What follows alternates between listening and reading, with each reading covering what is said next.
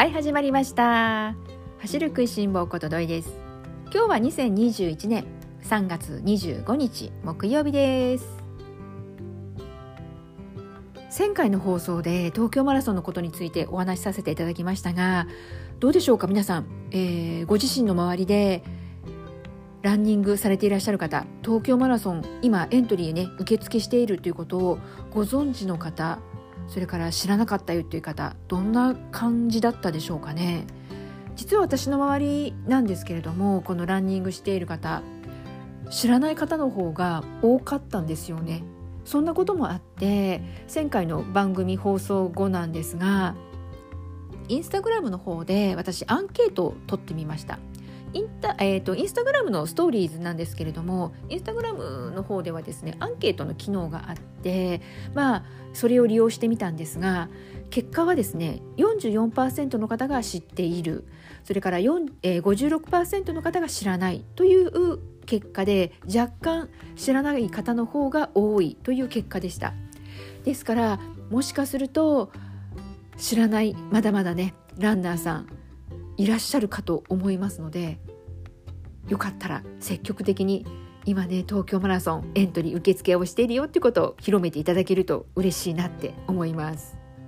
そしてねあのなぜ知らない方が多いのかな。自分も含めてなんですけれども私自身も知ったのが先週の金曜日ということで私が知るきっかけになったのはワン東京からのメールでした。でこのワン東京のメールなんですけれども日頃こういろいろなこのイベントの告知だったり、えー、することが多いので時々ねこうスルーもするんですよ。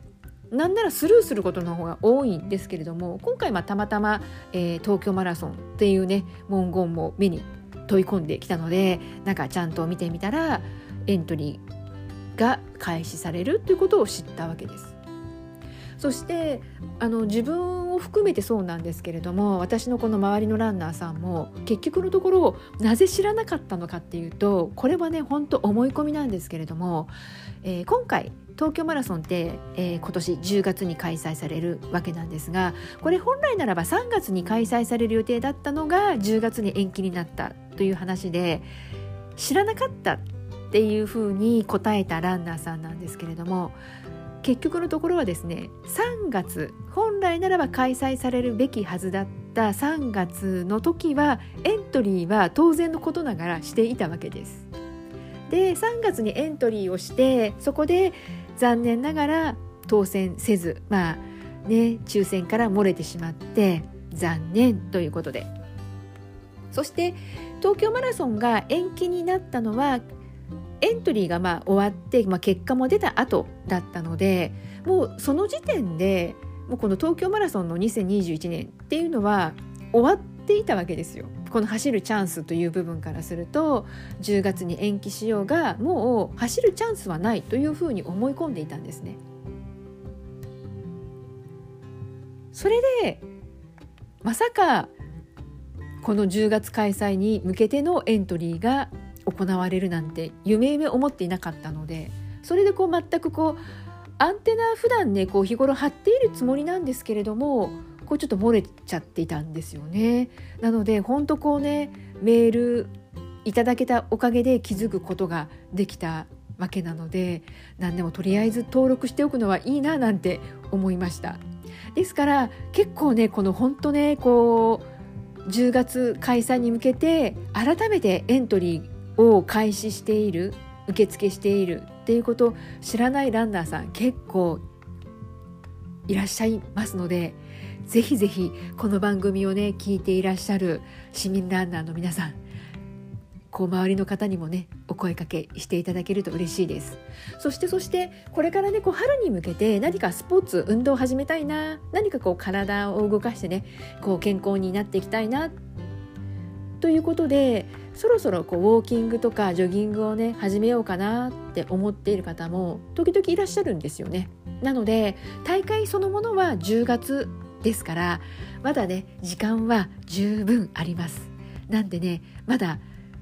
これからランニングをしようと思っている方そういった方にもね是非お声かけしていただけるともしかするとねそういう方がエントリーをして意外にね当たっちゃうなんていうこともねあるかもしれませんからね。なんで周りのね、えー、ランナーさんそして周りのスポーツ好きな方そういった方にねこう積極的に声かけをしていってください。よろしくお願いします。そしてねこのマラソン大会といえば東京オリンピックの、えー、マラソンのですねテスト大会が北海道の方で5月5日に開催されることを皆さんご存知でしょうか？北海道札幌マラソンフェスティバル2021ということで開催されるんですが、えー、ここではですね10キロとそれからハーフが行われます。そしてこの東京オリンピックのテスト大会ということなので残念ながら一般市民の方は、えーと、一般市民ランナーの方はハーフは走ることができなくってこのハーフには、まあえー、実業団などいわゆるまあこうエリートランナーさんが、えー、走られることになるようなんですが10キロの方は実は市民ランナーの方に走るチャンスがあってですねつい最近その、えー、抽選結果の発表がありました。私はですねこの大会こういったものがあるっていうことは知っていたんですけれどもまさかこの市民ランナーのこう方々も走ることができるっていうことは知らなくてですねなので当然このエントリーがされているってことも知らなかったです。そしてですねこの、えー、10キロの一般の市民ランナーさんが走れるこの幸運にもこの出走権をですねゲットできた方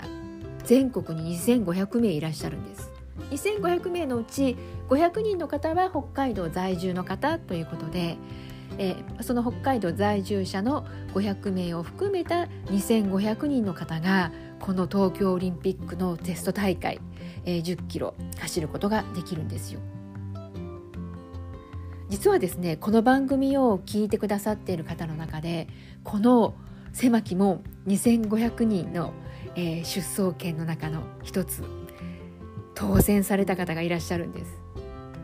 その方がですねなんと今回、えー、コミットしてくださったので、えー、今日はですねこのご紹介もしていきたいなって思ってます。コミットをねしてくださったのは岩間子さんです。まずはねこの北海道札幌マラソンフェスティバルこの2500人の中に当選したっていうことねまずはおめでとうございます。そして岩本さんはこの大会なんですけれども2019年、えー、走った以来ということなので約2年ぶりぐらいのマラソン大会ですよね。ということでこう久々のねマラソン大会に参加できることになったということで、えー、この大会に走る参加するということをねえー、力強くコミットしてくださいましたこのね2500名の中に選ばれた約ねこれ1万人弱9000何人だったかな、えー、応募があったということなのでなかなかの倍率だったわけですよ。そこをね見事に出走権ゲットしたわけなのできっとですね岩間子さんも今頃やる気がこうね、えー、湧いてきてトレーニングの方にもね力が入るんじゃないのかなって思います。特に今回はですねこの2500名のうちの中で500人の方が、えー、北海道在住の方ということでして北海道といえばねなんといっても冬場ってこう雪が降ってなかなかこう練習もねままならない方も多いかと思います。なんならねようやく最近アスファルトが、えー、アスファルトの、ね、雪が溶け始めてやっと久しぶりにねアスファルトを走れるわというこの北海道ランナーさん、えー、多いかと思います。なのでね、えー、5月5日が大会の当日ということなのでまだね少し時間もありますしこれから少しずつロードのねアスファルトの感触を確かめながら整えていっていけあの言っていただきたいなって思いますそしてですね私もう10年ぐらい前になりますかね。この北海道も含めてこの東北の方とかこのいわゆる積雪のある地域のお住まいのランナーさんは冬場どんなトレーニングをしているのかなと思ってこの北海道の方と話す機会があったんですけれどもそしたらですね驚いたことに雪が積もってても走れるそうなんです。慣れってすごいなって思ったんですけれどもこの雪の上を走ってランニングをするそうなんです。とはいえねやはり雪がないアスファルトを走るというのとは若干ね違うそうなんですけれどもそれでも普通にこう雪の上走るんだよなんていうことをね教えてもらったことがあるんですがびっくりじゃないですか？ね、私は愛知県なのでもう自分のこの周りなんて雪が積もろうもんならまあそりゃ大騒ぎですよ。電車は止まるわ。車は走れないわで。本当ね一部チェーンをつけてこうよほどの理由のある方がチェーンをつけて走ったり、まあ、あのスキーとかねスノーボードやられる方でこう頻繁にね行かれる方はスタッドレスをねこうフューバー履いている方も見えるようですけれども本当でもねごくごく一部で全くこの行動をね車がいっぺんに消えるわけですよ。まあねそんなわけで当然こう歩くのもこうスノーブーツとか出してきてこう恐る恐る一歩一歩踏みしめながら、えー、私もねこう駅まで歩いたこともありますし、まあ、そんな状況なねえー、地域に住んでいるものからするとこの雪の上を、まあ、ランニングシューズとはいえこう普通に走るっていうのにめちゃくちゃびっくりしたっていうことをねちょっと今回思い出しました。まあね少なくともこのいつものようにね走るっていうねトレーニングはできていなかったのかもしれませんので本当ねあと約1ヶ月半ありますからね。少しずつ、えー、練習の方もね積み重ねていってもう10キロ。この東京オリンピックのテスト大会このフレーズがいいですよね。もう思いっきり楽しんで走っていただきたいなって思います。ねなのでね今回コミットを送ってくださった岩本さんありがとうございます。本当ねぜひぜひ楽しんで、えー、10キロ走り抜けてきてくださいね。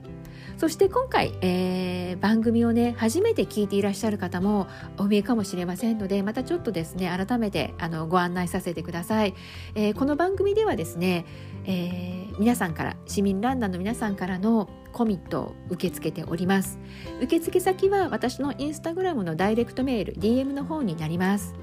えー、受付はもう年中していますので今回のね山子さんのように大会に当選したことをきっかけにねエントリーをしてあの大会に当たったことでねこ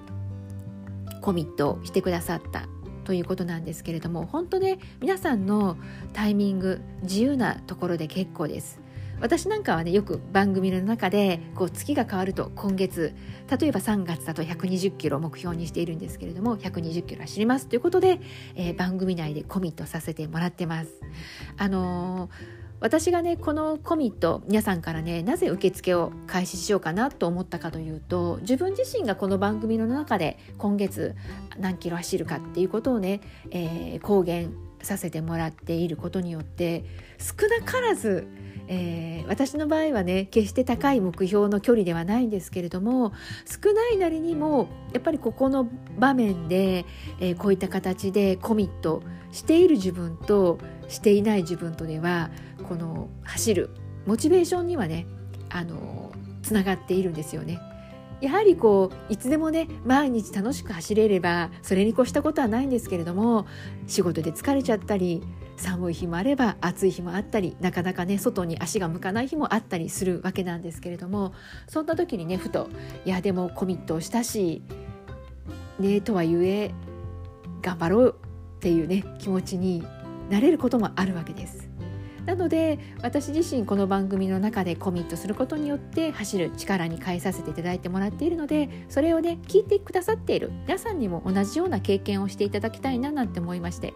そして、えー、コミット送っていただければ私の方がですね皆さんに代わってここで、えー、発表させていただきます。そうしたことがね少しでも市民ランナーの皆さんの背中をねこうポンと軽くしか押してあげれることはできませんけれどもポンと押してあげられるそんな力に変えられたらななんて日頃思ってます。そんなわけで、えー、番組の中ではですねいつも365日皆さんからのコミットを受け付けさせていただいておりますので、えー、どしどしお送りください。いつでもお待ちしております。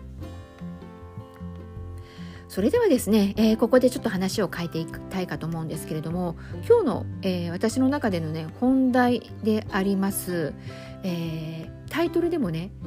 早いのはどっちか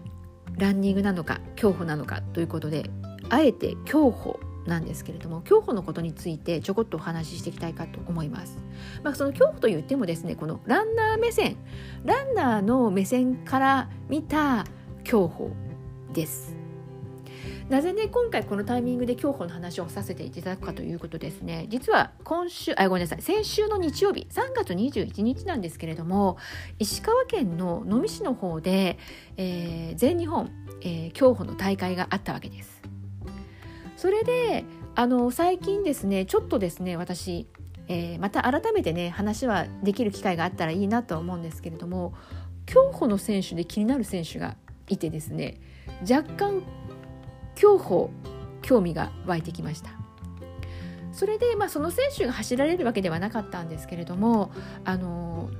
YouTube の方でライブ配信をするということもあって一回ちょっとねどんなもんか見てみようかなと思ったわけです今まで私の中で競歩というと大きな大会が終わった後スポーツニュースとかでこの成績の発表あの何々さんが優勝しましたとかあの結果を知るっていうね、まあ、その程度だったわけです。なので、まあ、せっかく YouTube ライブやってるしなんていうところでちょこっとこう見てみたわけです。そしたらですね何に驚いたかというとですね選手の方々の速さに驚きました。実際実はですね画面からは速さは正直私ね伝わってきませんでした少なからず私にはですね画面を通じては伝わってこなかったんですけれどもこの YouTube のねライブ配信を見る前なんですが実は今日本のトップ選手っていうのは世界のトップ選手でなんなら陸上競技の中で今回東京オリンピックなんですけれども一番金メダルに近いのが競歩じゃないかって言われているぐらい日本選手の方々のですねこのレベルっていうのが世界のトップレベルだそうです。なので日本のえー、選手の方がですねもしかすると東京オリンピックで123位金銀銅独占するんじゃないかとまで言われている競技です。まあそんなこともねあって後押しして私 YouTube の方見てみたんですがそしたらですね決して画面上あれ？世界のトップレベルの速さだって聞いてたけど時々スポーツニュースでね見るこのなんとなくこう画面から通して見ていた速さとそう変わらないじゃんって正直思っちゃったわけです。本当ね選手の皆さんには申し訳ないんですけれどもそれぐらいなえー、第一印象でしたそしてこうしばらく見ていたらですね驚くべきタイムが現れたんです。それ何かというとですねあのホワイトボードに手書きでこうマーカーで書かれたラップタイムがねこうパーンと出てきたんですよ。そしたらですねえーとですね、5キロのラップタイムがこう1キロごとにこう書かれていたんですけれどもほぼ、えー、4分前後です。だいたい3分50秒ちょっとから4分23秒。まあ大体これぐらいの範囲だったんですけれどもびっくりしました。えこんなに速いの？と思ったわけです。画面から見るとそんなスピードを出しているようには思えないわけですよ。なんならですね 本当こう本当笑い話になっちゃうんですけれども私普段だいたい、日頃走っている速さが5分30秒から6分。まあ、6分超えないぐらいで走ろうかなぐらいな感じで、まあ、走っているわけですよ。で明らかに自分の中ではこう走ってますランニングしてますっていう意識で走ってるし多分この走っている姿を見た、えー、まあ、お散歩中の方ウォーキング中の方は少なからずあジョギングしているなっていう認識で見てもらえているかとは思うんですけれどもまあね私のねタイムと比べちゃいかんのですけれどもその,、まあ、あの5分30秒から6分弱ぐらいな、まあ、そのペースよりもですねもう全然速くってそして思わずですねそのラップタイムを知った後にですね調べちゃったんですえところでこれってどれぐらいの速さになるんだろう走ったら走るスピードでいくとぐらいな感じで調べてみたらですねなんと今現在の世界記録ってですね男子50キロは3時間32分33秒だそうです。まあ、ちょっとねこの50キロっていうところでちょっと分かりにくくなっちゃうのでこのスピードなんですけれどもフルマラソンの42キロに換算したらですねなんとサブ3です。2時間59分20秒だそうです。えーって感じしませんか？もうねほんとびっくりしちゃったんですけれどもなんとですね競歩のトップ選手の速さというのはランニングでいうところのサブスリー選手の方々の速さと同じ速度になるんですよ。こう私からしてみるとですねサブスリーランナーの方の速さって相当速いわけですよ。もう自分にはね決して走れる速さではないですし相当速いしなんなら全力疾走で走ったってかなわないんじゃないかって思えるぐらいの速さなんですよ。この自分のね体感的に全力で走る速さと競歩の方の競歩ってねあのあくまでも歩く競技じゃないですか、ね、走る競技ではなくて歩く競技なわけで。そのね歩く速さの方が速いっていうのにまあびっくりしました。なのでねまたちょっとねこれ見る機会があったら是非とも見てみたいなって思いました。そしてですねあのちょっと残念なニュースにはなるんですけれども男子50キロの競歩なんですが今回の東京オリンピックなんですけれどもこの東京オリンピックが最後になるそうです。男子は20キロと50キロ2種目あって女子の方は、えーと、50キロがなくてですね20キロだけだそうなんですけれどもこの男子の50キロが今回の東京マラソンが最後ということなので残念ではあるんですけれども最後と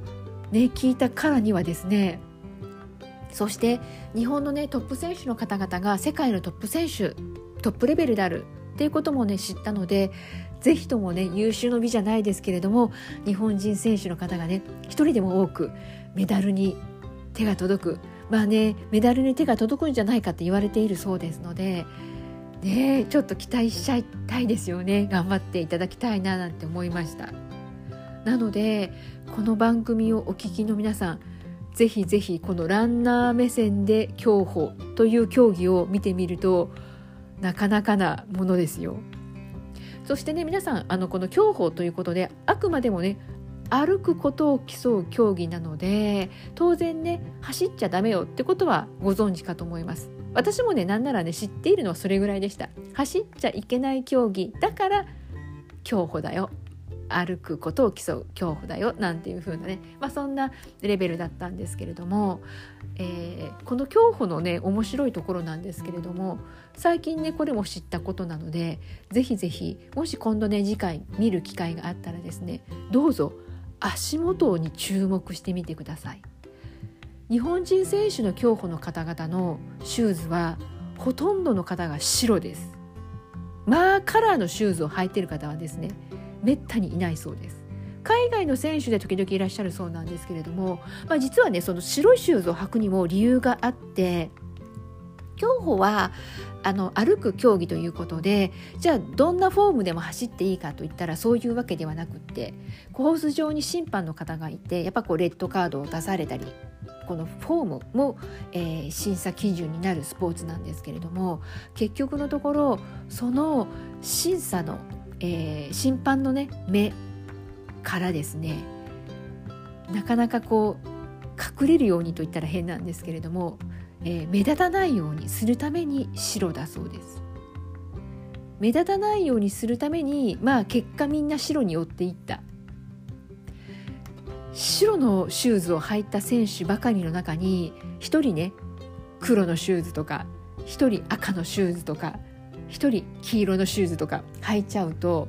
やっぱりねこう目を引いちゃうわけですよね。そうすると審判の方々のね目を引くことになってしまうわけなのでそれでカラーのシューズを履く選手が少ないそうです。なんならまあ結果一番目立たないのが白じゃないかなっていうところで白のシューズの選手が多いそうなんですよ。なのでねこのどんな競技でもそうなんですけれどもこう全くルールが知らない全く知っている選手がいない中見るってなかなかつまんないじゃないですか。なのでねちょっとこうね、えー、ルールを知ったり知っている選手が増えたりなんてするとちょこっと今日興味のね度合いも増してきたりとかするので。まあそんなわけでですね今回私この競歩のね YouTube ライブをあのちょこっとね興味を持って見ることができましたそしたらねなかなかのショックを受けたというねまあ笑い話ではあるんですけれどもねちょっとですね断然このランニング対競歩まあそのランニングがね自分と比べているわけなんですけれども自分の方がね断然遅かったちゃんちゃんということで あの皆さんよろしければですねご自身のランニング速度の方とそれから競歩のトップ選手のスピードとね比べてみてもらえるのも面白いかなって思います。一回ですねこの競歩の選手の方の横をね走ってみたいなって思いました。もうあっという間にこう抜かれていくわけじゃないですか。シューッと。ね、面白いですよねこの走ると歩く。近からず遠からず。まあそんな競技であるわけじゃないですか。なのにね断然歩く方が早いんですって残念だわなんていうところでね、えー、まあねこの辺りで今日は終わろうかなと思います。もしねえー、っと興味競歩についてね持っていただけたのであればぜひぜひランナー目線っていうねそういう切り口から見ていただけると楽しめるんじゃないかなって思いますそれではですね今日も最後まで聞いてくださった皆さんありがとうございます。ではまた次回元気にお会いしましょうね。ではではまたね